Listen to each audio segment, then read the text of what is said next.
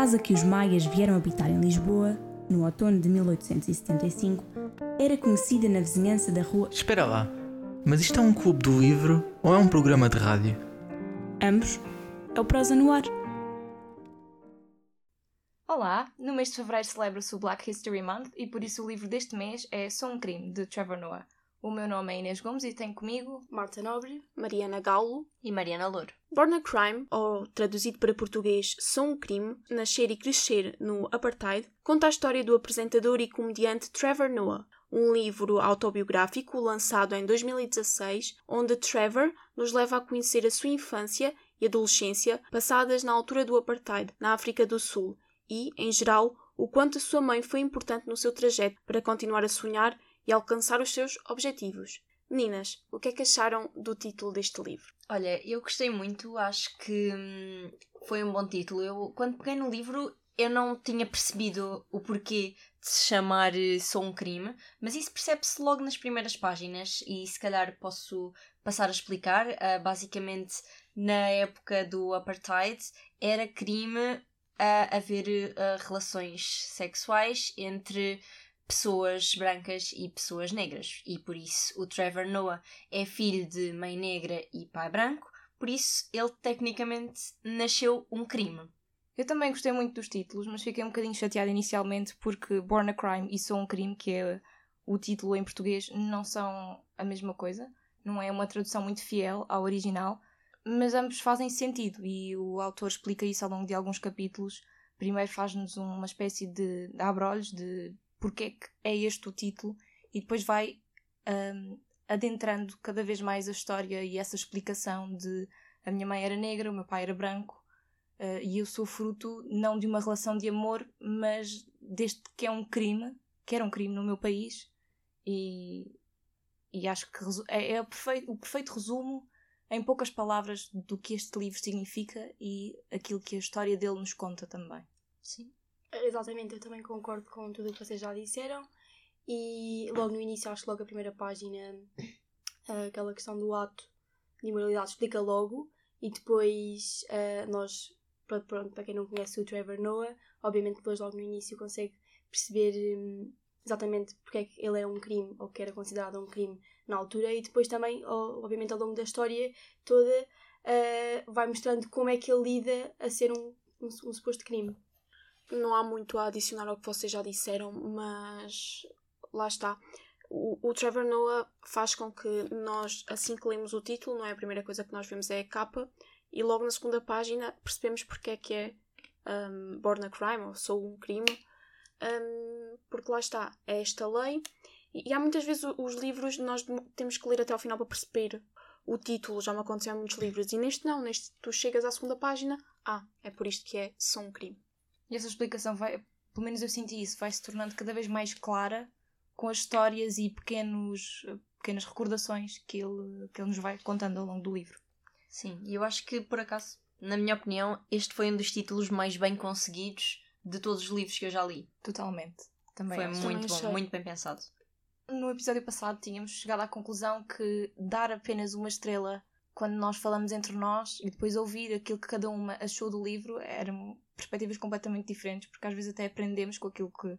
ou temos uma perspectiva diferente, como eu estava a dizer, do livro com aquilo que as colegas vão dizendo. Portanto, eu queria perguntar-vos já agora quantas estrelas vocês davam ao livro e depois no final voltamos a fazer este, este exercício de atribuir estrelas para vermos se, se mantém a opinião. Eu dou logo 5 estrelas porque eu adorei este livro foi mesmo assim top, top, top. Mas queria ouvir-vos também, a vocês. Uh, eu posso dizer que hum, inicialmente não estava muito a achar que fosse um livro que me fosse surpreender tanto, ou seja, diria que inicialmente ia dar umas 3 estrelas. Eu não tinha muito contacto com o tipo de programas que ele faz, os daily shows, e hum, do pouco que vi, alguns gostei, outros não achei muita piada, portanto estava com expectativas baixas porque, como eu estava a dizer, pronto, não achava muita piada a certas coisas que. a certas piadas que ele fazia. Mas depois, pronto, obviamente surpreendeu-me pela positiva. Eu também vou dar 5 estrelas porque eu também conheci o trabalho do Trevor Noah, do Daily Show, e também já vi alguns stand-up deles que estão na Netflix e também algumas apresentações que ele já fez de prémios. E eu gosto muito do tipo de humor dele. Quando nós só conhecemos como apresentador e comediante, criamos uma expectativa que seja igual ao que ele é no programa, que aliasse o humor com uma história que é tão difícil, que mesmo com o humor leva-se de uma forma mais fácil, e por isso é que eu atribuí 5 estrelas, leva-se de uma forma mais fácil, mas nunca sem esquecer o peso que é esta história, não só a história dele que pode contá-la, como de outras tantas pessoas que a, vive, que a viveram. E o que eu senti é que quando o li senti muito a mesma vibe que Ricardo Araújo Pereira e gostei muito. Eu também dei 5 estrelas. Não estava à espera de, de gostar tanto, não ia assim com muitas expectativas, porque eu pensei que, devido ao tema, ia ser um livro muito pesado e não deixa de o ser, mas como o Trevor Noah é comediante, eu sinto que, ok, que estamos a falar de uma história pesada e de momentos difíceis um, em termos de direitos humanos, não é? Mas o Trevor conta as coisas com um humor um humor negro, na verdade, porque não é, nós não nos rimos com estas histórias, mas foi um livro muito bom, gostei mesmo muito. Eu por acaso ri com algumas histórias. Eu também. Sou sincera. Ri, pronto, quase chorei também. Portanto, acho Ai, que eu é, chorei mesmo. sim, eu acho que é um livro muito de altos e baixos e gosto muito da forma como, pronto, o facto de ele ser comediante acho que torna muito engraçada a história, tipo as piadas da religião, coisas desse género, eu adorei, sinceramente. Sim, eu acho que é muito como a Mariana estava a dizer, que hum, ele consegue contar a história, não só a dele, aquela história específica, mas ao mesmo tempo consegue mostrar-nos a história que muita gente também viveu naquele período e conseguirmos perceber as dificuldades. Já sabemos que foi um período muito difícil, mas eu senti às vezes que isto era uma chapada de realidade e fiquei extremamente chocada e zangada com certas coisas que, que vi acontecerem. Eu por acaso também, obviamente, e hum, eu a certo ponto até notei que parece que ele nos dá duas perspectivas, dá-nos a perspectiva de como ele viveu na altura e uma perspectiva mais de fora. Mais histórica. Sim, eu exato. senti isso por causa da, da estrutura do livro, que gostei muito. A estrutura como assim, eh, o facto de ter três partes e cada parte meio Uh, que não simbolizar... as três partes também, mas mais especificamente o facto de ele intercalar coisas especificamente da história dele, ou seja, memórias e recordações, episódios que, que ele se recorda e que nos conta, com partes mais históricas, ou seja, isto estava a acontecer no meu país e isto é a explicação para eu pensar desta forma com esta idade. Eu, eu acho Achei que isso foi muito inteligente. Eu acho que isso foi muito bom também para dar contexto aos leitores, porque eu confesso que eu acho que também nós não estudamos muito esta altura na África do Sul em história, por isso eu não sabia assim não sabia assim muito a fundo o que é que tinha acontecido. Então foi bom ter um contexto. E também gostei muito da estrutura. Gostei do facto de ele ir intercalando histórias mais leves e até mais divertidas, de- porque a infância dele não foi tudo coisas más. E eu acho que também foi essa a perspectiva que ele nos quis dar. Exato, essa parte que existe antes de começar um capítulo, logo no início, é muito difícil falar destes assuntos quando não se sabe o suficiente. E a maneira como ele o faz, explicando o que foi o apartheid nesses certos, para as pessoas ente- entenderem o porquê de eu ser um crime, foi muito bom para o próprio leitor ter a noção de isto acontece, eu tenho que ir separadamente ao parque com os meus pais por causa disto. Porque eu acho que ao longo da nossa vida, hum, e vou dizer mais na escola, o que eu me lembro mais do apartheid é o Nelson Mandela. Sim.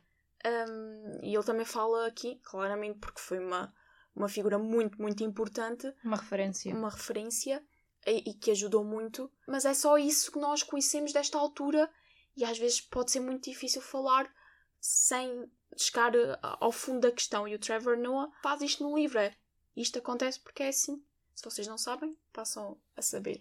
Sim, exato, acho que é muito isso. Retomando essa, essa parte do contexto histórico, eu concordo também, não tinha assim tantos conhecimentos quanto isso. Eu sabia que existiam várias tribos dentro do país e que eh, geravam um pouco de confusão, mas nunca pensei que fosse a esse nível.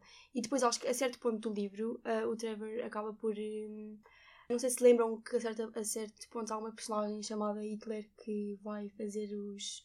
Acho que dançava no bar ou Sim. uma coisa desse género. Pronto, eu não me lembro ao certo, mas lembro-me que ele próprio acaba por referir que hum, na África do Sul, naquela altura, uma pessoa se chamar Hitler era uma coisa completamente. não tinha problema nenhum.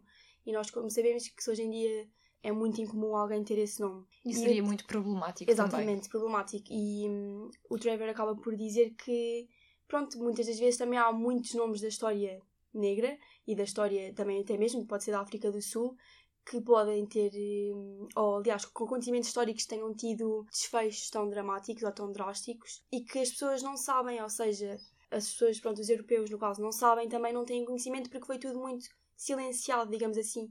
E eu própria posso dizer isso, tanto nós não sabíamos metade do que é que se passou na África do Sul, mas sabemos, obviamente, o que é aconteceu com o Hitler e com muitos outros ditadores e o que aconteceu lá pode ser muito parecido e a esta questão que eu queria chegar é que tanto eles não têm o conhecimento como nós também não temos o conhecimento de muitas das coisas que aconteceram durante a altura. E eu achei muito interessante também, pegando nessa personagem do Hitler, se não me engano, e corrijam-me se eu estiver errada, eles, ou seja, as pessoas da África do Sul, viam o Hitler e outros ditadores como líderes, como role models, modelos a seguir, porque eles não sabiam nem metade da história, por isso para eles o Hitler era um bom líder, era uma boa pessoa. E eu achei muito interessante porque não fazia ideia de que as pessoas conseguiam ter essa perspectiva, mas faz sentido porque eles não tinham o conhecimento que nós temos dessa situação. E tal como a Marta estava a dizer, nós também não tínhamos, pelo menos eu antes de ler o livro não tinha,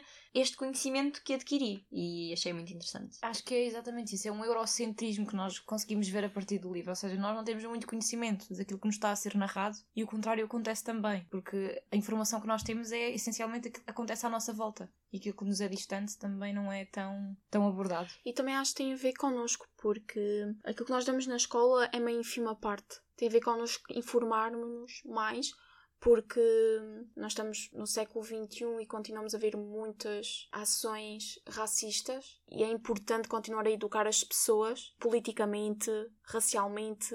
É importante as pessoas também quererem aprender mais, não estagnarem, seja de que parte for, ah, porque eu acho que nós aqui, agora vou falar num contexto, dando o exemplo de Portugal. Acho que aqui temos muita tendência de achar que no interior as pessoas um, são mais ignorantes, incultas. Não, é, é, importante também para as gerações que vêm a seguir não perderem a fé nessas gerações e falar com elas e, olha, dar-lhe este livro como prenda para as pessoas continuarem a educar-se, para as pessoas, porque não há um período de estagnação, seja em que altura foi. Também acho que foi isso muito que a mãe do Trevor lhe passou. Exato, dentro deste tema ainda é isso mesmo. Acho que há uma, até uma das frases que eu gostei que é My mom did what school didn't, she taught me how to think. E isso é muito interessante, porque nós vemos que ao longo da infância toda ela hum, sempre lhe proporcionou livros para ele ler, para ele estar educado, ensinou-lhe as várias línguas, há até passagens muito interessantes por causa dele ter conhecimento de tantas línguas que ele até podia, ele via qual era a língua que a pessoa estava a falar e ele respondia nessa mesma língua e isso ajudava-o em muito. E pronto, acho que é muito isto. Acho que a mãe dele fez exatamente aquilo que era preciso para ele poder sair daquele, daquele mundo, digamos assim. E também é engraçado porque eu, quando acabei o livro, fui ver algumas entrevistas e numa que eu encontrei, ele, ele contava que a mãe nunca o quis limitar porque tudo o que se passava durante a infância dele podia o limitar. E a mãe nunca quis que isso acontecesse. Então ele conta nessa entrevista que a mãe costumava pô-lo uh, aos ombros para ele conseguir ver as casas dos ricos, porque a nossa imaginação, os nossos sonhos têm muito a ver com o que nós vemos. Ele dá mesmo um exemplo. Por exemplo, nós fomos a perguntar a uma, pessoa, a uma criança na África se ela quer ser astronauta, não é porque ela não o queira ser ou não tenha aspirações, é porque ela não sabe, não tem esse conhecimento. E a mãe dele sempre quis fazer isso, permitiu-lo sonhar. Eu acho que a mãe dele, hum, não sei, eu tenho assim opiniões diversas, porque eu acho que ela foi uma boa mãe, acho que sim, nessa parte, mas também algumas ações que ela fez deixaram-me bastante chocada, mas tendo em conta o período histórico um, de que estamos a falar, acho que essas ações podem ser justificadas. Um, não sei, estão a lembrar, por exemplo, ele, ele, o Trevor conta que corria muito e às vezes ele fugia da mãe, assim na brincadeira. E a mãe ia atrás dele e quando era, quando era criança ela conseguiu apanhar. Só que depois ele cresceu e foi ficando mais rápido e começou a correr mais depressa. Então uma uma coisa que ela dizia para o fazer parar era começar a gritar para ladrão, que era para as pessoas uh, perceberem, pensarem que ele era um ladrão e começarem a, pronto, a cair-lhe em cima. E eu fiquei um bocado chocada porque, sei lá, eu nunca imaginei a minha mãe a fazer isso. Não, não sei, mas acho que se pode justificar um pouco por causa da altura, mas acho que ela foi uma boa mãe. Acho que Olha, sim. essa história também é muito interessante. E há outra, não sei se vocês se Do recordam. supermercado. Exatamente. Ai, não, é do supermercado. Eu, eu fiquei super nervosa na do supermercado. Porque ele quer uma maçã caramelizada. E ele vai buscar a maçã e quando ele volta para a mãe. Foi muito quando ele engraçado. volta para a mãe, para a mãe pagar, ela diz que não o conhece. E ele começa a dizer que ela é mãe dele e ela diz que não, que não é mãe dele, que ele está perdido. Vocês não, sei leram quê. em desespero? É que eu na minha cabeça eu estava a ler e estava boa ela tipo, dizer: Mãe, mãe, tu és a minha mãe, mãe. Eu só queria saber como é que aquilo acabava. Exato. Sim, eu fiquei super nervosa porque ao mesmo tempo comecei a imaginar-me, não sei se isso já vos deve ter acontecido com certeza, que é os vossos pais esquecem-se de qualquer coisa, olha, fica aqui na fila que eu já venho, vou só buscar. Horrível. De repente começamos a avançar, só olhamos para os lados, para um lado, para o outro, para um lado, para o outro, e já estamos mesmo na fila e o senhor da caixa olha para nós, hum, é tudo, e eu, não, não, não, não, não, falta a minha mãe. A mim deixa-me especialmente nervosa porque o senhor está ali a fazer o seu trabalho. Vejo as pessoas atrás de mim a ficarem irritadas, a quererem avançar, a ir para as suas vidas. E, e só me imaginei naquela situação a minha própria mãe a dizer: Ah, não, tu não és a minha filha. Eu ia ficar tão nervosa. Imaginem o desespero. Ele era uma criança. Ele devia ter o quê? Menos de 10 anos na altura, acho eu. Mas é muito engraçada a relação dele, dele com a mãe. Logo nas primeiras páginas, quando a mãe dele era muito religiosa, ia todos os domingos à missa. E ele não gostava muito. E então, quando eu era mais as vezes que iam de autocarro porque o carro estava sempre a estragar. Então, uma das vezes que se estragou, ele diz: Ah, isto é um sinal para ficarmos em casa. E ela: Não, não, isto é para pôr obstáculos para nós ultrapassarmos. Vamos é de autocarro. E depois acontece aquela história toda. Não sei o que é que acharam dessa, dessa história quando eles vão num autocarro. E ela o também me deu um desespero. Sim, Foi muito desesperante. traumatizante. São esses tipos de, de momentos, de recordações que ele vai contando ao longo do livro que eu começo a pensar. Eu não, não consigo imaginar ninguém a passar por esta situação, porque para mim é tão descabido, tão ridículo, é muito revoltante. Sim. Acho que isto foi uma infância e uma adolescência muito injustas. Muito. E ele passou por muito. A cena do autocarro que nós estávamos a dizer é que depois, hum, mesmo dentro do, do próprio país, vão ter que me ajudar a dizer o nome das tribos. Era Zulu, o. Xhosa. Entre eles tinham. Xil- Confusões, sim. Sim. É, acho que é assim Sim. que se diz. Hum, e entre eles, pronto, geravam essas. essas hum, E havia diferenças mesmo. Havia, acho que até consideravam, por exemplo, uma. Eu não me recordo ao certo, pronto, também corrijam-me se eu estiver errada, mas uma mulher Zulu tinha umas certas características, uma mulher Xhosa já tinha outras, completamente diferentes. E isso aí é engraçado ver as diferenças que existem e, e o quão isso afeta a vida das pessoas em sociedade. E foi por isso mesmo no autocarro, quando eles só iam os três, ele, o irmão pequeno e a mãe, o condutor começa a ofender a mãe e a mãe, para os salvar, empurra, ah, empurra-os todos do, do autocarro, porque senão iam acabar por morrer. E é nessas situações que se nota a força da mãe dele. Além dessas situações serem muito engraçadas, por toda a relação do Trevor com a mãe, que era a Patricia, são muito engraçadas. Aquilo sempre dele dizer, ah, mas isto é um sinal para nós ficarmos. Não, não é. Isto é Jesus a querer que nós ultrapassemos obstáculos. Eu acho muito engraçado. E depois hum, de tudo isto, a família protegia muito. E nota-se muito, por exemplo, a relação dele com os avós. Toda esta criação por causa dele eh, não poder ser visto com os pais, de- dessa preocupação que o levasse. Eu achei muito estranho e ainda bem que tocaste nisso, porque, ou, ou seja, a mãe trata-o de forma igual, não é? Trata-o como uma, uma pessoa como igual. Mas o resto da família trata-o como se ele fosse branco e como se fosse um príncipe. Eu lembro-me que acho que era o avô, quando o avô ia no carro, ele não ia ao lado do avô, ele ia na parte de trás, porque era Como se o avô assim. fosse motorista. Assim, como se fosse tipo um mordomo. E E, eu, mesmo eu a- fiquei mesmo chocada com isso. Outra cena é a avó, quando a, a avó diz que tem medo de lhe bater ou que não sabe bater no miúdo branco. Sim. Porque quando bate nos primos dele, eles continuam negros e quando bate no Trevor, ele fica verde e azul e amarelo. Sim. E ele, depois dessa situação, ele diz ali uma frase que me impactou muito e acho que vai a dar com o que nós estávamos a falar no início disto de nós não sabermos o que é que... pa- Porque não é a nossa realidade. E é o que ele diz. Eu, nesse momento, eu não sabia que era por causa da minha cor que me tratavam diferente, mas eu adorava aquilo porque eu achava... Eu tinha os privilégios do que era ser branco. E ele aí dá-nos como um banho de realidade do género. Muitas pessoas não sabem o que é que nós passamos, porque não é a realidade delas e se não, não se querem informar, não sabem. E por isso é importante isso, é importante informar-nos sobre o que se passa noutras realidades para também podermos ajudar. Sim, ao longo da infância dele, ele diz mesmo que, que notava que havia uma diferença de tratamento entre ele e os, e os primos, neste caso, mas ele achava que era por ele ser o Trevor e não por uma questão de raça, porque esse, não, esse conceito nem sequer existia na cabeça dele. Isso é super interessante percebermos que determinados pensamentos estão tão enraizados na população e mesmo dentro das, diferente, das diferentes tribos, eles são contra os outros porque eles são tão protetores entre eles que acabam por criar essas quesilhas, como vocês estavam a falar há bocadinho, porque têm uma desigualdade tão grande, um, um fosso tão grande comparativamente com outras pessoas que eles não se querem prejudicar ainda mais. E acho que foi mesmo isso que a mãe o ajudou, porque a mãe achou que isso nunca fez sentido. Esse sistema que se vivia no, no apartheid nunca fez sentido. E mesmo as histórias que ele depois conta nas entrevistas que faz sobre o livro, que ele, quando no princípio da vida dele ia ao parque, o pai tinha que andar muito à frente dele e a mãe tinha que fingir que era ama.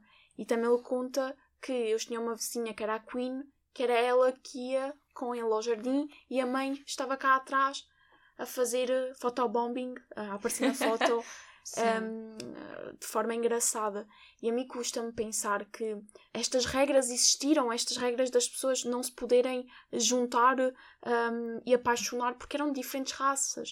Uh, eu não imagino, e eu tenho um, pessoas na minha família uh, têm essa mesma situação, e por isso é que eu me identifico ainda mais com este livro, porque tenho pessoas na minha família que poderiam ter vivido esta situação e custa-me imenso pensar que eles podiam ter que ser separados dos pais, privados de um dos pais, ou terem que ir, não poderem ir ao parque com uma família que são e com o amor que se têm. É isso, e também, por exemplo, não só essa questão do parque, mas também havia vezes que ele ficava fechado em casa, só, sozinho, a ler os livros, porque não podia brincar para a rua, porque podia ser roubado, ou porque podia. Podia ser tirado dos pais. Exatamente, é, acho que é uma coisa que se nós pensarmos é completamente, não sei, no, no nosso, na nossa realidade não faz sentido nenhum e é sempre hum, bom termos contacto com esse tipo de coisas para vermos a sorte que temos. E para não voltarmos a repetir, a repetir erros do passado. Por isso é que é importante ouvirmos esta história, para não voltar a cair nestes erros. E ele diz muito também, sobretudo na primeira parte do livro,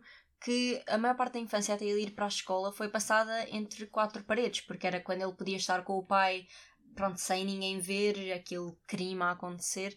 Mas isso pôs-me muito a pensar que, ok, que ele nasceu um crime, porque efetivamente naquela altura era um crime, mas já estava feito. O crime já estava feito e eu acho que podia podia-se ter lidado com a situação de uma forma melhor. Obviamente que naquela altura eles não queriam lidar com a situação, ponto final.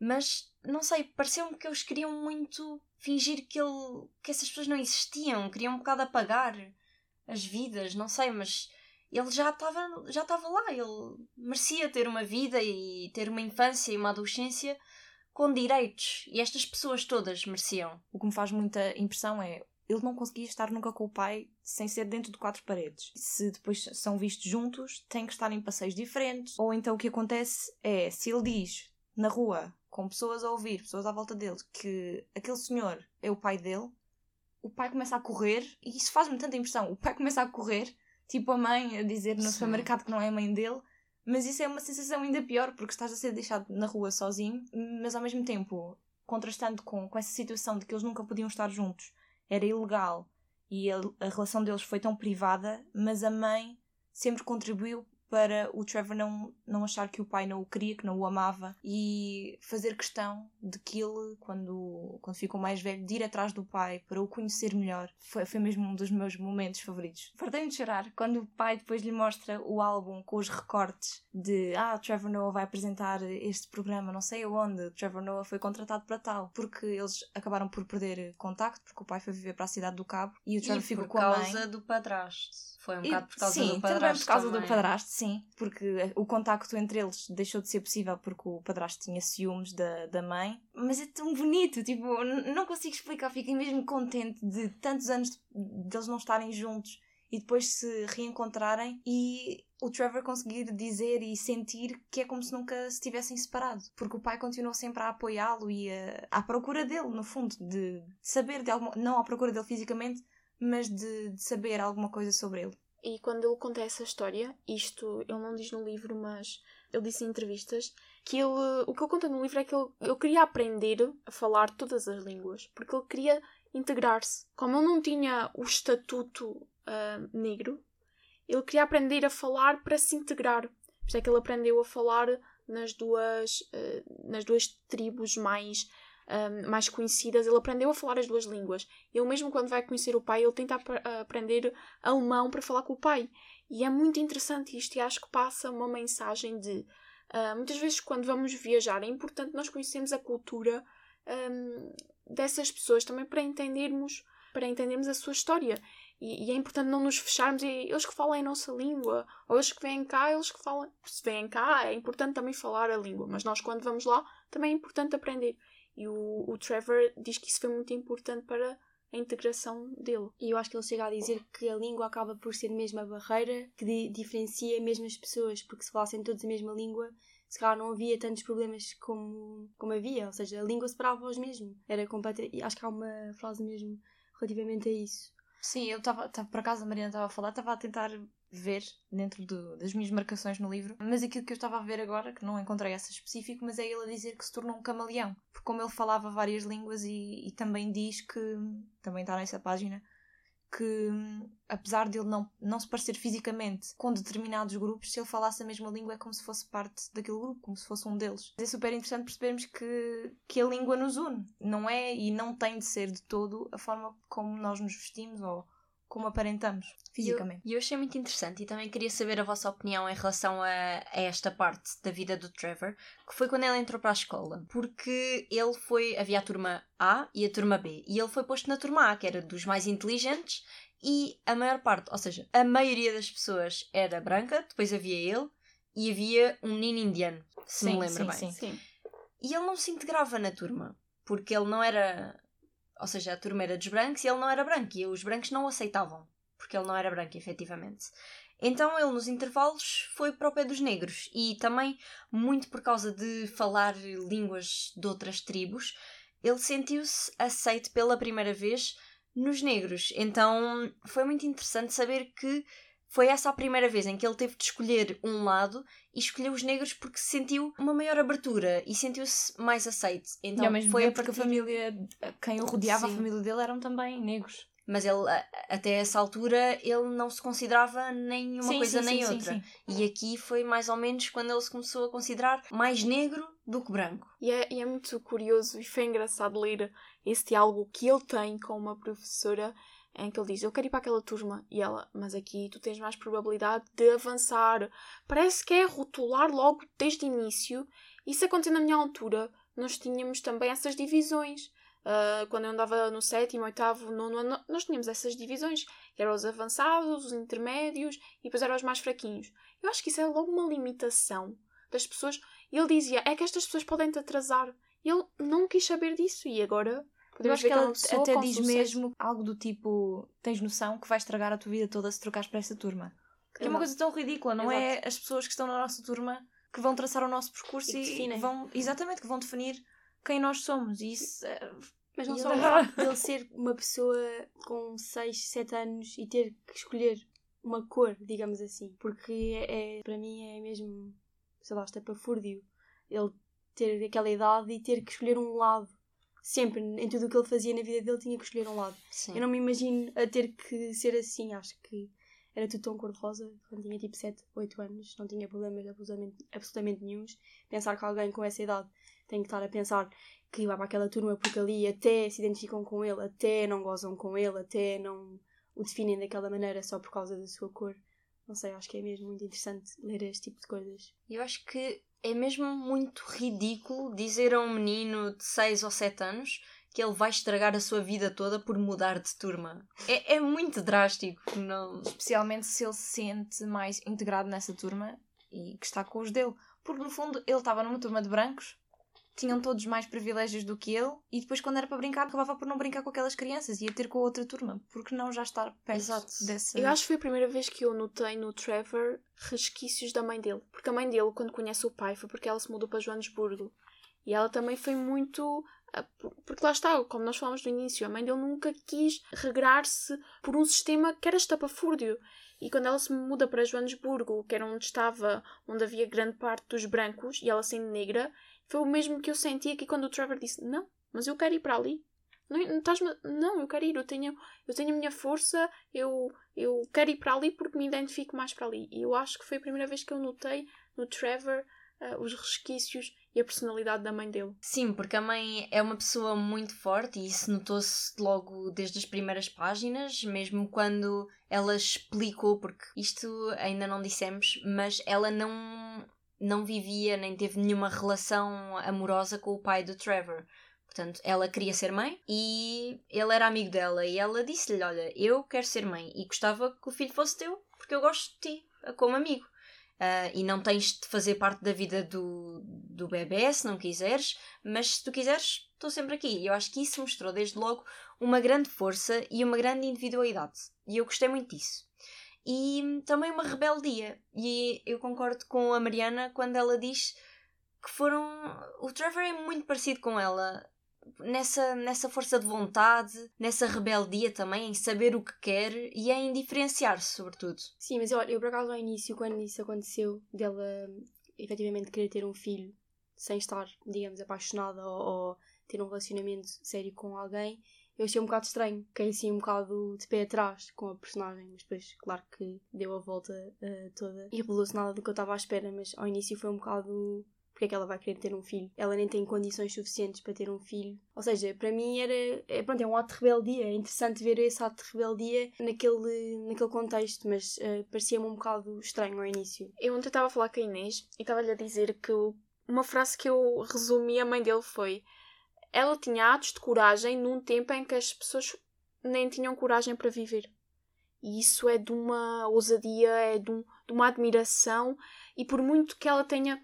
Porque ela, durante mesmo a infância, a adolescência dele, essa parte da maçã, e depois há outras, quando ela lhe diz: É que se tu fizeres isso, eu não vou lá estar. Do género, "Ah, isso vai-te levar por maus caminhos. Mas se tu o fizeres, não vou, não vou, não vou estar lá para te ajudar quando ele vai preso. Sim, sim. Quando ele vai preso por causa de, de, de ir a conduzir um carro hum, que era o quê? Não tinha, não tinha seguro ou não tinha. Não estava... não tinha matrícula. Exato. Porque lá está, era do padrasto dele, porque o padrasto dele também foi uma enorme confusão. E ela diz-lhe que não te metas nessas coisas porque se acabas na prisão eu não te vou lá tirar. Mas eu acho que aí ele nem sequer disse onde é que estava. Se Pois ela- não. é- é, basicamente o que aconteceu é que é, aquilo tudo aconteceu, ele achava que estava a ser super silencioso, ninguém sabia do que é que estava a acontecer e no fundo a mãe já sabia tudo desde sempre, ele é que achava que não e até foi a mãe que lhe pagou a Sim. não sei dizer a palavra em português, Calção? mas Fiança. exatamente Fiança. A, a fiança para ele poder sair. Mas acho que ainda nem chegámos a esse tópico eu também queria falar sobre ahm, a evolução do, do Trevor em si em termos de religião, porque nós ao início vemos que ele era muito. rezava também com a, com a mãe, com a avó e sentia mesmo na obrigação de rezar não sei quantas vezes, que há aquela história engraçada do, do Cocó que ele acabou por fazer na sala e depois ele. eh, a avó e a mãe achavam que era algo obra de bruxaria ou Sim. assim. e ele, Dando só um contexto, porque isto, isto dito assim pode parecer muito estranho, mas o que acontece é que o Trevor, a família tem, a família e toda a gente no, no bairro tem um- uma casa de banho, um buraco no chão, no final do, da rua, se não me engano. E sempre que E eles era querem... livre. Exato, e sempre que eles querem ir à casa de banho têm de lá ir. E ele decidiu que, como aquilo tinha muitas moscas, era muito mais confortável fazer em casa. Exato. Continua. Pronto, desculpem, não dei o contexto correto, mas pronto, basicamente foi isso. Ele acabou por fazer cocó em casa ah, e depois, quando ele simplesmente meteu no caixote do lixo, e depois, quando a avó chegou a casa com a mãe, viram o cocó e, como ele não disse nada, não é? Uma criança não ia dizer o que é que tinha acabado de fazer porque estava com medo, provavelmente. Eles acharam que era algo, algo de bruxaria, pronto, que era muito comum também na altura associar-se a esse tipo de coisas a, a bruxaria. E ele depois ficou a rezar, a rezar imenso, com medo que lhe acontecesse alguma coisa por não ter, por ter omitido o que tinha feito. E pronto, isto para chegar ao ponto que aí ele era muito religioso, muito com medo de tudo rezava, e depois foi crescendo e foi-se apercebendo de que não se sentia identificado com a religião em si, e depois foi a parte que eu mais, gos- que eu mais gostei, que é quando eu começo a fazer mesmo piadas sobre isso. Já mencionámos aqui algumas vezes ele fazer as piadas de, pronto, ele não, às vezes não conseguiu ir para a igreja de uma maneira, a mãe arranjava forma de dar a volta para ir de outra. Mesmo quando a mãe, um, que isto agora já, já, já estou a saltar um bocadinho para o, para o tópico do padrasto, mesmo quando ela, um, podemos falar um bocadinho mais à frente, mas a certo ponto ela também acaba por dizer, ah não, isto aqui é mais uma prova de Jesus, mais outra prova, pronto, sempre a dar a outra face, basicamente, a mãe dele. E ele sempre uh, a gozar e a fazer sátira em relação a isso. Pronto, eu achei muito interessante este, esta evolução de personagem de inocente que acreditava e de pessoa que, que cresceu e que acaba por se aperceber, a pensar por ele próprio. No fundo é isto que eu queria, queria transmitir. Mas sabes, eu acho que ele nunca foi religioso. Ele só ainda não sabia o que é que era. E como a família toda era, ele. Pronto, Sim, era, como era se fosse uma tradição. Exato, ele se calhar. Ele, acho que ele nem sequer percebia assim muito bem o que é que está. Ou seja, ele sabia que estava a rezar, mas eu acho que ele nunca acreditou mesmo naquilo que estava a fazer. E depois, quando cresceu, começou a pensar pela sua própria cabeça e a perceber lá está que não se identificava muito com aquilo. E é bom ver a evolução dele porque tinha medo da religião, porque tinha medo do que é que lhe poderia acontecer se fizesse alguma coisa de errado, se não rezasse bem. E hum, foi bom ver que ele evoluiu e começou a pensar por si próprio.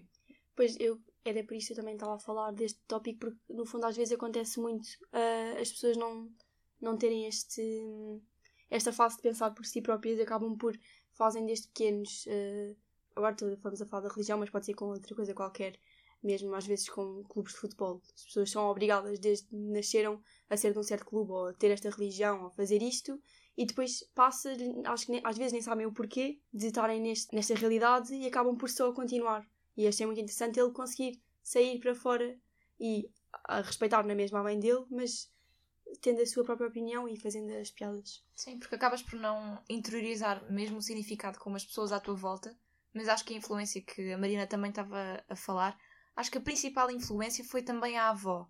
E o facto da avó dizer que Jesus era branco e como ele também era branco, as rezas dele tinham um maior significado. Então ele também ficava muito preso a isso. Pelo menos foi o que eu senti a ler, que ele ficava muito preso àquilo que a avó e, e o grupo, o grupo da avó, das senhoras que rezavam do, do bairro deles, diziam sobre isso. Porque como ele era branco, as rezas dele tinham mais significado. Era ele que tinha que fazer determinadas rezas para terem mais força, para as pessoas curarem uma doença. Eu acho que, embora a mãe fosse religiosa, muito deste pensamento crítico que ele conseguiu desenvolver durante toda a sua vida foi muito devido aos ensinamentos que a mãe lhe deu e à educação que ele teve. Mesmo a mãe, sendo religiosa, ensinou-lhe a pensar por si próprio e a ter pensamento crítico. Eu acho que é que eu, gostei muito também dele, por isso. A mãe dele é uma que... lutadora. Sim, Exatamente. mesmo uma força da natureza. O maior erro dela foi mesmo o padrasto, e acho que podemos saltar Ai, já para esse ponto. Espera, deixa-me só dizer uma coisa força, antes, força. porque eu achei muito engraçado antes de chegarmos ao padrasto. Quando ele começa a ter as primeiras interações com as raparigas. Os é capítulos engraçado. foram muito engraçados. É muito engraçado. e há um que traz mesmo um ensinamento, e acho que foi das minhas. dos meus certos preferidos, que é o que está entre um capítulo e o outro, que ele conta a história que ele se apaixonou por uma rapariga, e o que é que ele fez? Esperto, extremamente esperto, tornou-se o melhor amigo daquela rapariga. Então a rapariga contava-lhe uh, quando estava com um rapaz, quando acabava, ele sabia. E houve uma vez que ele descobre que essa rapariga se foi embora. E a rapariga que lhe estava a contar diz-lhe: Oh, que pena que ela gostava de ti. E ele ficou desolado. Desolado, ele ficou mesmo. Eu, até eu senti a desilusão dele, até eu fiquei: Oh meu Deus, quantas vezes isto se passa na vida real? Uma pessoa pensa que é só ela que nutre sentimento, a outra pessoa também não diz, e depois perde-se. E, e, ele tem uma frase em que ele diz mesmo que foi um dos. onde ele começou a perceber que é melhor falhar do que ficar a remoer no que podia ter sido. E acho que isto é muito importante. Às vezes é melhor falharmos, termos ali um período de luto por essa falha, do que ficarmos sempre no e se, e se acontecer isto, e, e acho que isso, isso também me, me abalou no, no livro. E depois apareceu o padrasto dele por causa, ele até diz no princípio, por causa dos, do carro deles se estragar tanto, é por, foi por isso que ele conheceu o padrasto. E maldita hora em que o carro se estragava tanto. Também eu pensei isso. Mas se calhar antes de irmos para o padrasto, queria só. Uh, eu não podia deixar de falar da Fufi. Não sei se vocês oh, gostaram tanto da sim. Fufi como eu, que foi a, uma das cadelas do Trevor. E eu gostava aqui de ler uma passagem que me marcou muito que então, a Fufi foi o meu primeiro desgosto amoroso. Jamais alguém me traiu desta maneira. Foi uma lição valiosa. O mais difícil foi compreender que a Fufi não me andava a enganar com outro rapaz. Estava apenas a viver a vida ao máximo. Até descobrir que ela andava pelo bairro à sua vontade durante o dia, o seu outro relacionamento não me afetava minimamente. A intenção da Fufi não fora magoar-me. E, hum, e ele diz depois, mais à frente, que às vezes ele conta quando, quando os amigos estão a sofrer algum desgosto amoroso uh, por uma pessoa, história. não é? Por um rapaz, uma rapariga, um homem ou uma mulher, um, que ele conta a história da Fufi. E eu acho que neste capítulo podemos aprender mesmo muito com uma cadela. E eu gostei muito da Também Fufi. gostei muito. E fica muito revoltada quando ele descobre que a cadela está com o outro miúdo e como ela é surda, não responde Ai, sim. quando ele a chama. Ai, Por isso, é que, mesmo- por isso é que ele tem esse desgosto, porque ela vai. Por isso é que ele diz.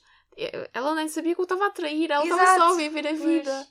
E, e fiquei muito triste naquela situação. Acho que foi um dos momentos que eu fiquei mais. Não acredito quando o, o padrasto dele lhe dá um pontapé na Fufi. Ai. E ela, além de não- ser hum, surda, ela também não, não sentia dor. Sim. Então ela voltava sempre lá. Eu acho que é uma analogia, às vezes, para casos reais, mesmo de pessoas que são magoadas e voltam a ir lá, porque ela ficava, ela como não sentia dor, ficava, ok, vou tentar outra vez. Então, eu acho que isto também pode ser um bocado a relação da mãe e do padrasto. Pois. Sim, Porque uma relação de dependência mãe- emocional. Não sei se vocês já viram esse vídeo, desculpa Mariana, Faz mas mal. há um vídeo que estou sempre a apanhar isso no Instagram, que é de um bailado, que parecem dois cisnes, um é branco e também outro é está negro. no videoclipe. Ai, não é isso que eu estou assim numa roda? Não, não, não, é um que bate no outro e o outro vai lá e põe as mãos assim na uma mão em cada face. E depois o outro volta a bater-lhe, ela tira as mãos e volta a colocar. E sempre assim repetidamente até que deixa de o fazer.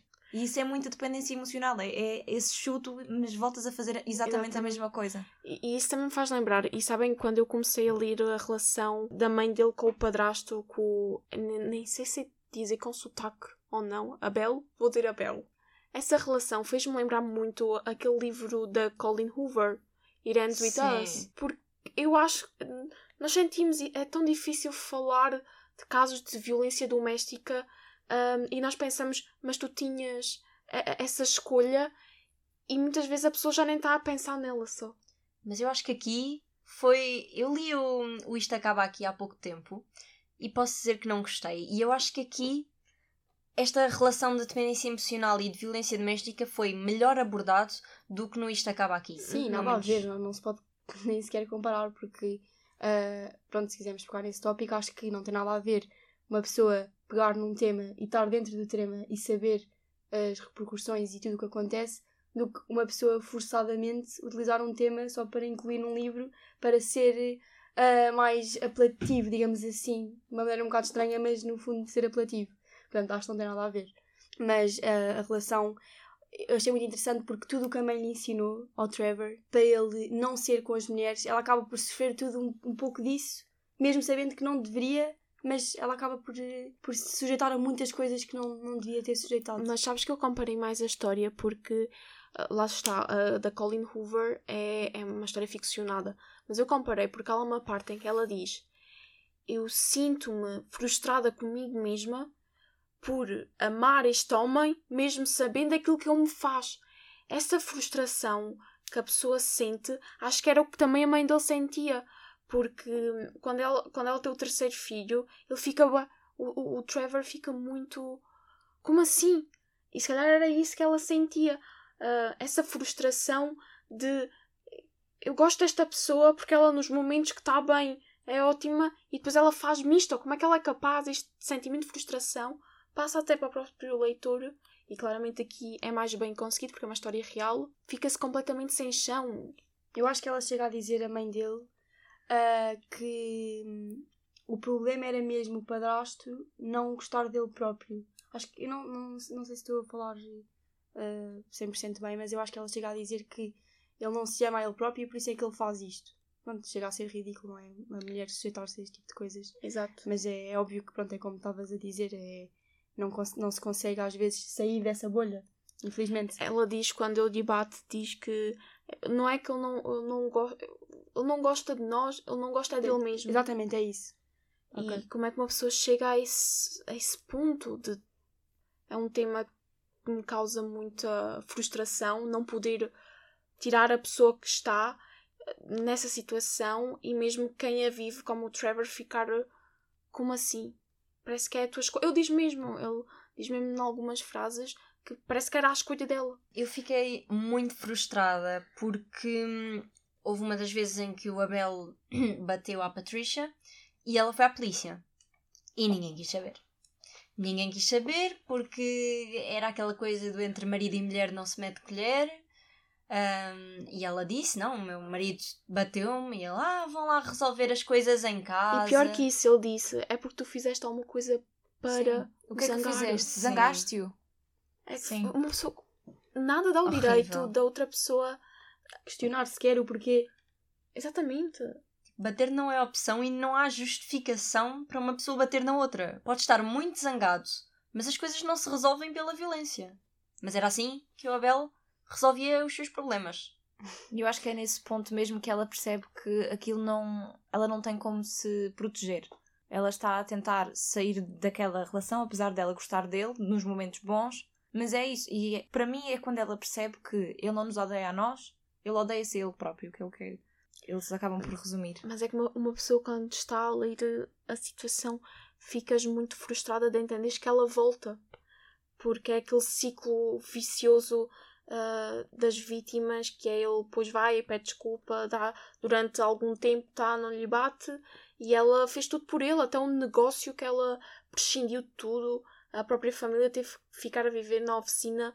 Lá está, ele era mecânico, apostaram naquele negócio. Ela voltou a apostar nele e mesmo assim nunca se deu valor. É mesmo. Não consigo perceber. É uma Sim, e quando ela se frustração tenta enorme. proteger, descredibilizam completamente aquilo que ela está a dizer. Como se aquilo não tivesse acontecido até. Exato. E quando há uma parte em que o Trevor quer sair de casa porque não aguenta aquela situação, ele diz, ela diz vai, vai. Porque eu acho que nessa parte, ela diz mesmo, ela já não estava a proteger a ela. Estava a proteger todos. Porque ela diz, se eu me for embora, ele mata-nos a todos. E acho que ela já só teve naquela situação por causa disso, por esse medo do que ele pudesse fazer. Sim, era muito desesperante mesmo. Ela acaba por. eh, Aliás, ela, quando ele sai, o Trevor, acho eu, de casa, é mesmo porque ela voltou a engravidar e ele estava a dizer: Nós estamos aqui a aguentar-nos até o, o irmão fazer os 19 anos e poder. Não temos que viver com ele mais. E tu agora engravidaste outra vez. Como é que foste capaz? Agora vamos ter que ficar aqui mais não sei quanto tempo. Pronto, ele acaba por eh, sair e é mesmo muito desesperante para a mãe dele e para todos. E eu, eu acho muito triste ver a Patricia, que era uma mulher tão independente, tão segura de si, a ficar tão dependente de outra pessoa e de uma relação tão tóxica. Achei mesmo muito triste, porque ela não merecia isso. Sim, e nós estávamos à espera que isso fosse acontecer devido às suas próprias características, não é? Tipo, em termos de ser independente, Pois. eh, não, não ter, nunca dependeu de nenhum homem. E acho que esse é o momento mais wow. E mesmo quando eles apostam na oficina, podemos ver, e mesmo os ciúmes que ele sentia dela, dela ser mais bem sucedida, porque eles até os próprios hum, clientes dele, quando lá dizem, ah, isto agora está aqui a tua mulher, está muito melhor. E quando estávamos a falar no início que o pai dele também se afastou do. O pai do Trevor afastou-se por causa do padrasto, foi porque ele diz a cena em que o padrasto bate ao Trevor também é agoniante. E ele diz que ele olha para o Trevor e como não é o filho dele, não é sangue do seu sangue, ele vê o, o outro homem que a mulher dele teve. Por isso é que ele também começou a meter mais de lado o Trevor. É frustrante. Acho que já disse esta palavra muitas vezes, mas é mesmo o que se sente quando se está a ler estas situações. E depois o Trevor chega mesmo a afastar-se do pai. Eu acho que não é bem o pai que se afasta dele, é que o Abel estraga-lhes o carro de propósito para que a mãe não possa levar ao pai. Sim, E porque há então- uma altura em que ela tem que, o fazer em segredo e depois ele Sim, estraga o carro. Porque depois eles, eles nesta altura já estão noutro sítio, já não estão naquela hum, onde viviam no início do livro. Por isso tinham de se deslocar de carro. E eu acho que é um bocado por isso. Porque não foi, não foi por querer, porque a, a própria Patricia queria manter a relação entre pai e filho. E o pai também. Sim. Mas E ela queria ter o seu próprio carro, mas aquilo é Pois. mesmo fruto do, de toxicidade, de, de tudo. E eu estava-me a lembrar, a Mariana estava a dizer que quando eles estavam na oficina, quando ela começou a ir trabalhar para a oficina, até havia pessoas que diziam que ela era ma- estava melhor, porque ela estava a conseguir gerir aquilo de melhor maneira. E eu lembro-me da frase que ela, que ela disse ao Trevor, que era um homem não se define pelo que ele ganha, mas sim pelo homem que ele é. E ela diz isto e mesmo assim consegue ou conseguiu viver naquela situação. Sim, ela ao, longo da, da vida do Trevor vai sempre dizer, mesmo quando ele é su- super pequenino, vai sempre dando esses ensinamentos de ah, tens que olhar sempre nos olhos das mulheres, tens que reconhecer que elas estão ali, que te estão a ouvir, tens que ter esta postura perante uma mulher, não, não podes tratá-la mal, tudo isso, e depois ela vai fazer completamente o contrário. Ela acaba por aceitar alguém que não a trata de todo como ela merecia, sendo ela também uma mulher tão forte e que faz tanto pela família e pelos filhos. É, é muito frustrante. Olha, vou-te roubar a palavra. É realmente muito frustrante. E pronto, depois o desfecho é mesmo a mãe a, a levar um tiro do padrasto. E aí, obviamente, que depois já tem outras repercussões. Ele acaba mesmo por ser preso ou por. hum, Estou-me a lembrar nessa parte. É, isto é muito mau, está-me a rir, mas foi muito engraçado. Quando ela leva o tiro, é o irmão, nessa altura já estava fora de casa, e é o irmão, o Andrew, que lhe liga a dizer. Eles chegam lá e ela levou um tiro, acho que foi numa nádega, e depois foi na, na cabeça, na parte de trás. E ela não tinha seguro de saúde. E chega lá a senhora a dizer: Isto é muito caro. E começa a dizer, e ele, e ele diz: Mas é para salvar a vida da minha mãe. E ele, não, não, é mesmo muito caro. E ele, mas é para salvar a minha. da- Mas tem noção que isto por noite pode custar isto e a sua mãe pode ficar aqui dois dias ou pode ficar muito, muito tempo. E eu começo a pensar: bem, ela já tem quase 50 anos também, já foi uma boa vida. E ao mesmo tempo, e só lá está é o humor que o Trevor ahm, põe, mas eu começo a se lembrar de tudo. Não, vamos salvar a. Vou salvar a minha mãe. Não importa quando seja, e a senhora a continuar a, continuar a dizer: eu, não importa, toma o cartão, trata da minha mãe e salva a minha mãe. Eu por momentos pensei mesmo que ele não ia pagar. eh, Pronto, ia- ia-se embora. Ele Eu não pensei ia que a senhora ia saber. recusar. Não ia Pois. tipo, ah, não, desculpe, eu sei que não tem esta quantia. É melhor não. E Eu achei ele- mesmo que ele ia morrer por acaso. Eu também dele. pensei. Eu achei que era aquele desfecho triste, perfeito, digamos assim, Sim. para ficarmos mesmo sem palavras Mas isso é uma coisa que ele refere logo no início que a mãe levou um tiro na cabeça. E eu fiquei tipo, a mãe morreu. Estás, estás no início da história, estás a ouvir todas estas memórias tão incríveis da mãe, e depois ele diz que a mãe levou um tiro na cabeça e eu fiquei, não, não, não, não, esta senhora não pode morrer. E, E- fiquei super a muito- estranhar essa situação de, de não, não quer aceitar o dinheiro, não deve ter esta quantia, não sei o quê, e a achar que realmente não, não a iam aceitar e não a iam tratar. E é muito engraçado nessa conversa, ele depois, antes de aceitar, começa a pensar, mas a minha mãe vai ficar zangada. Se ela sobreviver, ela vai ficar zangada porque eu vou gastar o dinheiro tudo que era suposto eu gastar, e depois se nós ficamos sem ela, como é que eu trato os meus irmãos? Fico sem dinheiro. E depois mesmo a conversa deles, quando se voltou a reunir, que ela tem uma... Ela ficou afetada de um olho, e ela fica do género...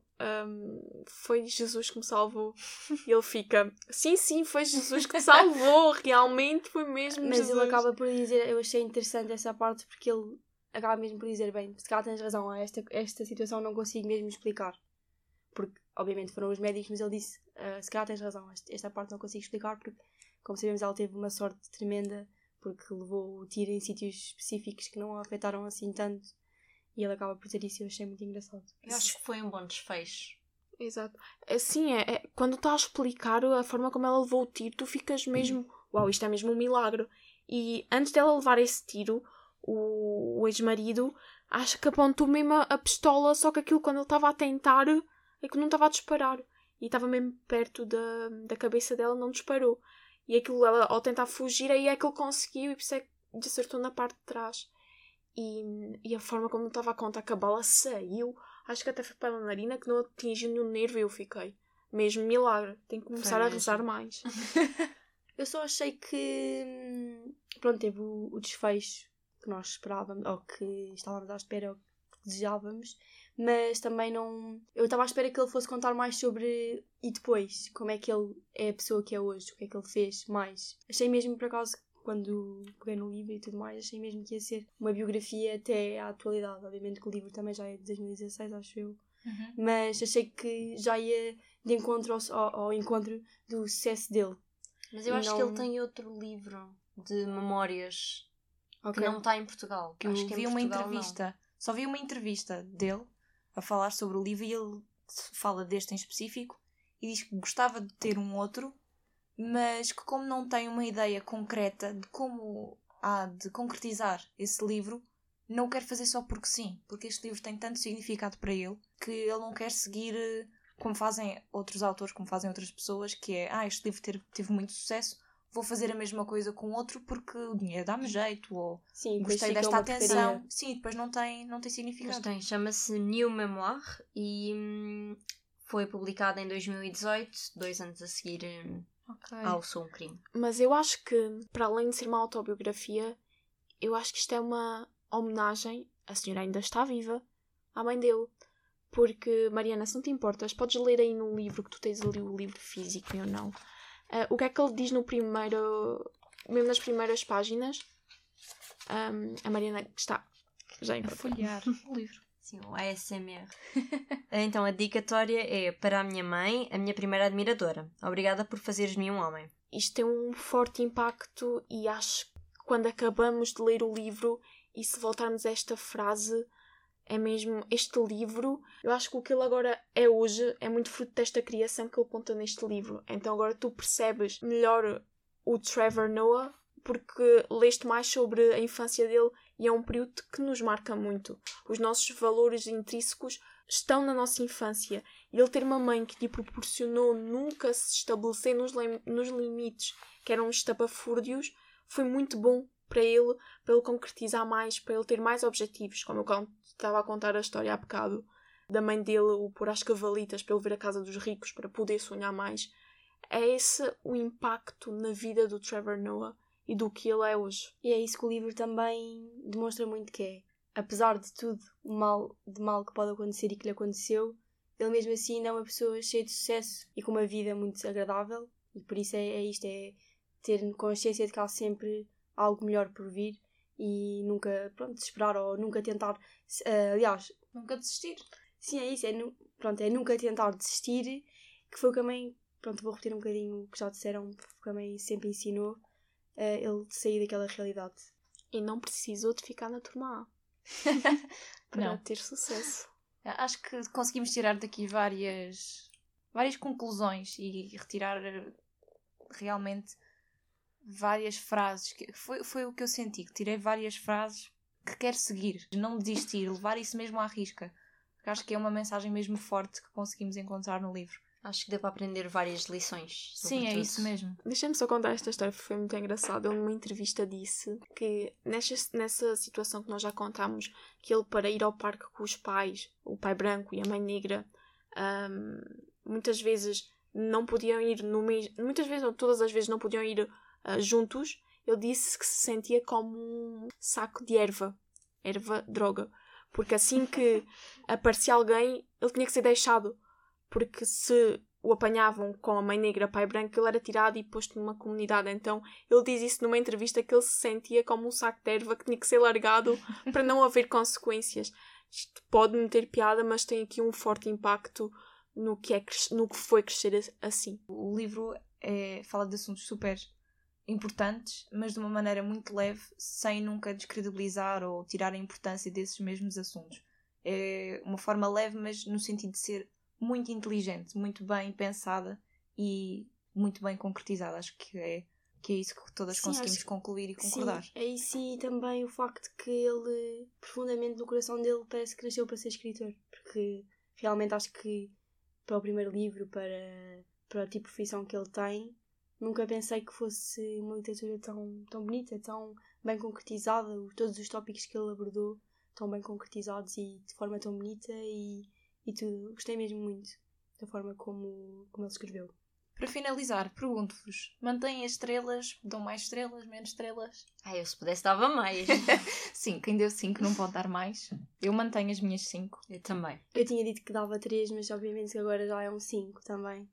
Eu mantenho as minhas estrelas, também estou como a Mariana, se pudesse aumentava, arrebentava a escala e agora cada vez gosto mais do trabalho do Trevor Noah e agora... Ah, uma coisa que nos esquecemos de dizer é que este livro supostamente vai ser adaptado para cinema e vai ter a história dele ahm, que ele teve a falar, que até disse à mãe, e a mãe ficou muito contente e acho que era muito interessante. E pode ser que quando os nossos leitores leiam o livro já haja o filme. Sim. Mas eh, em relação à mãe, eu acho que é engraçado, especialmente porque quem vai fazer eh, o papel da mãe dele, da Patricia, é a Lupita. Lupita Nyong. Nyong? acho que é Lupita Nyong'o. Nyong'o. E é muito engraçado que ele disse à mãe e a mãe, como não está muito Não a sabe par quem é. Ficou tipo, ah, tá bem. E eu acho que vai sair também um livro, um filme muito bonito, porque tem os, as histórias têm potencial para serem representadas e ainda terem mais impacto. Bom, fica aqui a nossa crítica e opinião sobre Sou um Crime. No próximo mês, em março, trazemos também um episódio especial com Feroz, o livro de Helena Magalhães. Até lá, boas leituras e vemos no próximo programa.